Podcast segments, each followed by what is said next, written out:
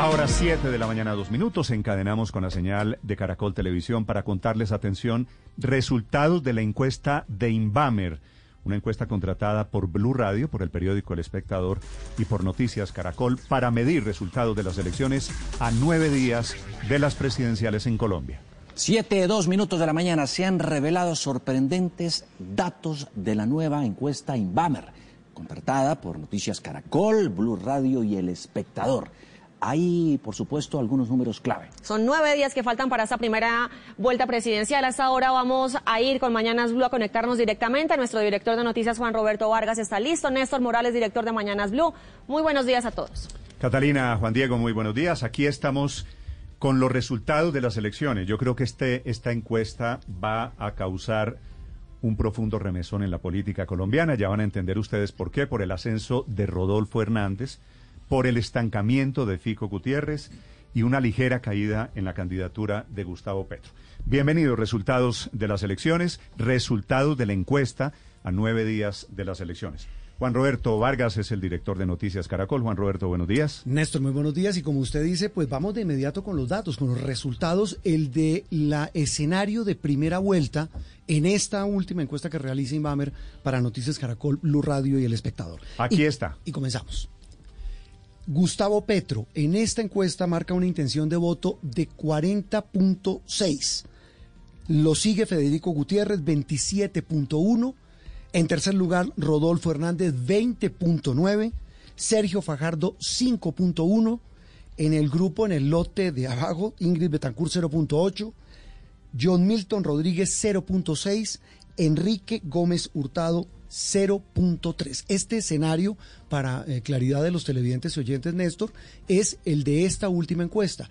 Y a continuación les vamos a presentar el comparado con las anteriores. Estos tres de abajo, eh, Juan Roberto, que son Ingrid Betancourt, John Milton Rodríguez y Enrique Gómez, la verdad es que son absolutamente irrelevantes. Todos salen con menos con, del 1% de la intención de voto. Mm. Entonces hay que concentrarse en los cuatro que son estos que están arriba. Gustavo Petro estaba en el último en la última encuesta hace un mes en 43.6, baja 3 puntos a 40.6. Federico Gutiérrez estaba en 26.7, sube a 27.1, es decir, cuatro décimas porcentuales. Y Rodolfo Hernández que es el palo, que es el momento electoral suyo, estaba en 13.9, salta 7 puntos a 20.9, el exalcalde de Bucaramanga. Sergio Bajardo sigue cayendo de 6.5 a 5.1%, es decir, cada vez la candidatura de Sergio Fajardo más debilitada. Martín Orozco es el gerente de la firma encuestadora de Inbamer, que nos acompaña también esta mañana. Martín, buenos días. Buenos días, Néstor, y para todos buenos días. Estos resultados, ¿qué le dicen a usted, Martín? Pues lo primero es que hay muchas, mucho análisis por regiones, por estratos, por edades, pero digamos que a nivel total que los que estamos mirando, eh, Federico Gutiérrez se mantiene, Rodolfo Hernández es el único que crece y Gustavo Petro, aunque se mantiene liderando, eh, está, digamos, unos puntos más abajo que, que en la medición anterior e incluso que en la de febrero. ¿Sabe que otro dato también eh, puede ser interesante en esta medición última, Néstor y, televidentes oyentes? Que el número de indecisos, que en la anterior medición estaba en 4.8, pasa a 6.2. Sube levemente el número de quienes dicen que no saben por quién van a votar. Martín, ¿por qué sube el número de indecisos?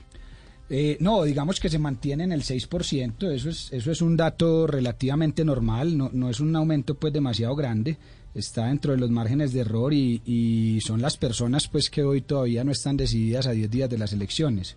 Tal vez mencionarle, Néstor, ante su primera pregunta, que esto lo que confirma es que habrá segunda vuelta. Digamos que eh, esa es la, la primera conclusión, porque ya Gustavo Petro con un 40.6, que es tres puntos menos que en la medición de abril, pues ya se aleja bastante de esa posibilidad de ganar en primera, pues porque estaríamos hablando que tendría que crecer 10% ante dos candidatos relativamente fortalecidos que son Federico Gutiérrez y Rodolfo Hernández. Martín, una de las conclusiones evidentemente es que va a haber segunda vuelta. La siguiente conclusión es que a estas alturas es incierta la participación de Federico Gutiérrez o no sabemos lo que parecía un hecho en las encuestas hasta esta es que la segunda vuelta era entre Petro y Federico Gutiérrez. ahora es una opción que sea Rodolfo Hernández. Y obviamente creo que esta es la pregunta que nos estamos haciendo todos. ¿El ritmo al que viene creciendo Rodolfo Hernández le permitiría meterse en la segunda vuelta? Sí, y, ahí hay una conclusión importante, Néstor, porque si las elecciones fueran hoy, pues la segunda vuelta sería Gustavo Petro y Federico Gutiérrez.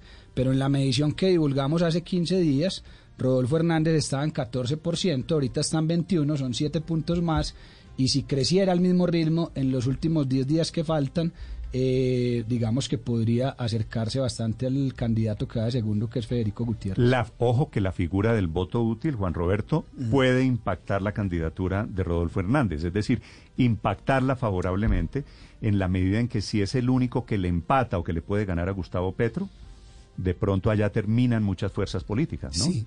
Y, ahí hay un punto importante que mencionaba Martín y es el, el nivel de crecimiento, la tendencia de, Rodolfo Hernández, del exalcalde, y quisiera invitarlo a ese gráfico, a ese que usted menciona, porque este escenario, este eventual escenario de segunda vuelta, pues muestra, comparado incluso con abril, la, el, crecimiento de Rodolfo Hernández que quedaría con 47.4 y Gustavo Petro con 50%. Eh, es decir, eso Martín, si me corrige, es prácticamente un empate técnico. Es un empate técnico porque el margen de error de las preguntas de intención de voto que ya filtran las personas que van a salir a votar es del 2.7% y aquí estamos hablando de una diferencia del 2.6% entre Gustavo Petro y Rodolfo Hernández. Ahora, si, si Rodolfo Hernández empata en segunda vuelta en esta encuesta, ¿no? Con Gustavo Petro, eso podría hacer que el antipetrismo se moviera no hacia Fico Gutiérrez, sino hacia Rodolfo Hernández, Héctor, por ejemplo? Sí, por supuesto que ahí es donde está la, digamos, la discusión y la decisión de los ciudadanos en este momento, porque claramente por ahora hay dos motivaciones, a mi modo de ver, en la decisión de los eh, electores. Una, la, digamos, la sed de cambio, la, que la gente quiere cambio mayoritariamente.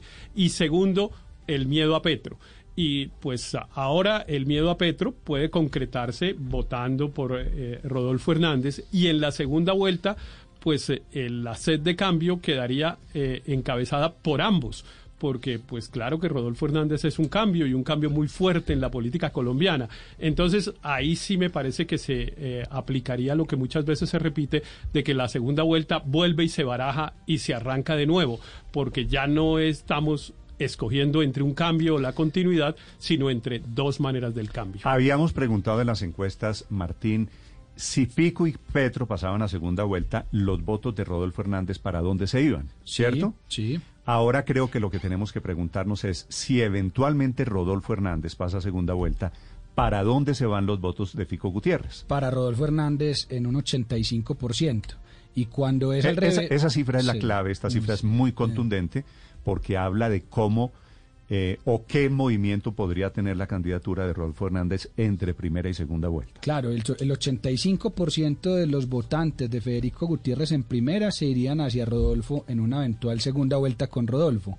Pero en la segunda vuelta que tenemos a hoy, que es Gustavo Petro, Federico Gutiérrez, el 56% de los votos de Rodolfo Hernández se irían a Federico y ahí es donde ahí está, el gráfico. Ahí, estamos viendo el gráfico. Miremos las barras amarillas, Martín, porque eso muestra cómo sería el comportamiento en segunda vuelta. Es decir, Gustavo Petro le ganaría a Federico Gutiérrez con cierto nivel de comodidad. Por ocho puntos. Mucho más apretado sería el escenario con Rodolfo Hernández. Tal cual, así es por, por esa misma explicación, porque en el caso de Rodolfo recoge el 85% de los votos de Federico y en el caso de Federico Gutiérrez recoge el 56% de los votos de Rodolfo Hernández. Sí, esa, es la cifra, la cifra claro, María Consuelo. Y, lo que usted mencionaba, Néstor, sobre los potenciales ataques a Rodolfo Hernández en la medida en que se fortalece, se corrobora en la medida en que uno ve de dónde vienen los votos, de dónde viene el salto de Rodolfo Hernández. Viene de los votos de Fajardo, de Ingrid y de Petro. O sea, Rodolfo Hernández le mordió un poquito a Petro también.